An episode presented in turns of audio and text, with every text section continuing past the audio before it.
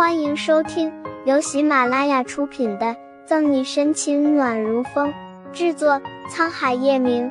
欢迎订阅收听。第三百五十八章，这件事我一定烂在肚子里。叶总放心好了，这位小姐的身体素质比一般人好得多，休养几天就会没事了。待会儿我让护士给她打一针安神剂。好好睡，今天晚上，明天就会醒过来。老院长笑笑，好，劳烦院长了。确定沈西真的没事，叶晨玉悬着的心才放下来。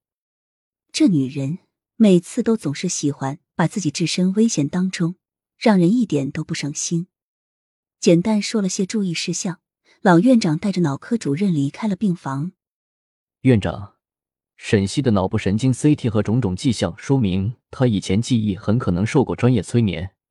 这件事为什么不告诉叶总？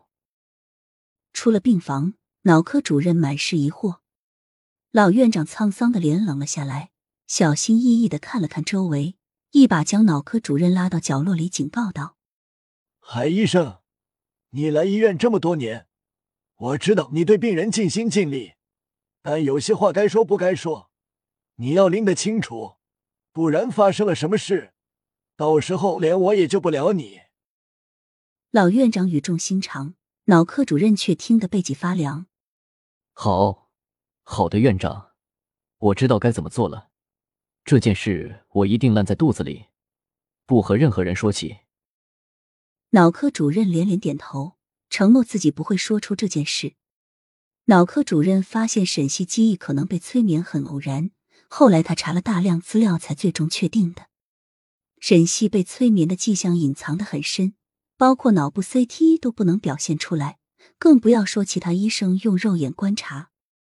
如果不是脑科主任之前的导师遇见过这样的病例，那就算他在脑科方面有再多的造诣，也不会往这方面去想。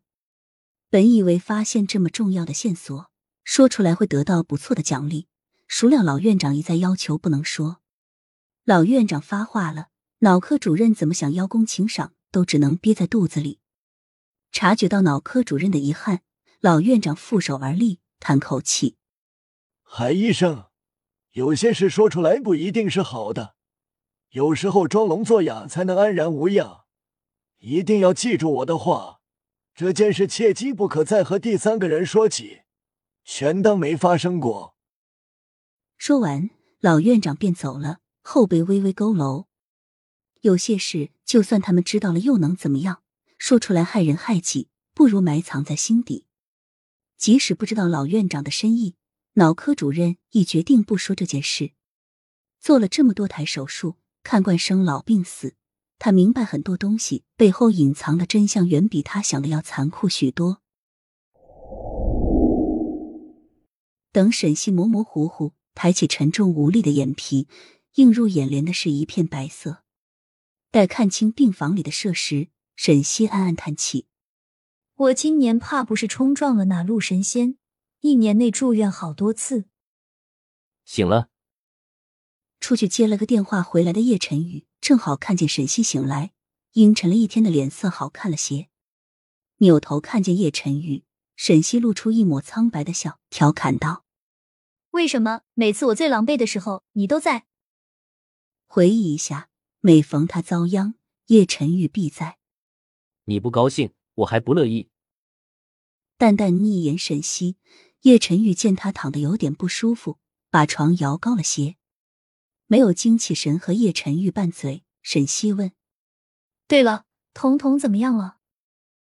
他记得昨天把镜子踹碎后，歹徒和狙击手一起开了枪，而他抱着彤彤摔在地上后就晕了过去。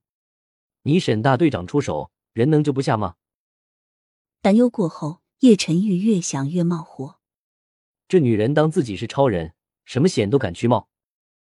嘿嘿，过奖过奖了。看出叶晨玉生气愤怒，沈西不怕，反而跟着醉对。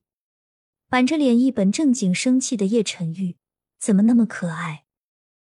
火气翻涌，太阳穴突突突的跳得厉害。叶晨玉却拿沈西没有办法，黑着脸：“以后只身一人去见歹徒的事儿不要去做了。天知道，当他在会议室里听见沈西一个人去和歹徒博弈时，他的一颗心都悬在了嗓子眼儿。明知道沈西的能力，但还是忍不住的担忧。本集结束了，不要走开，精彩马上回来。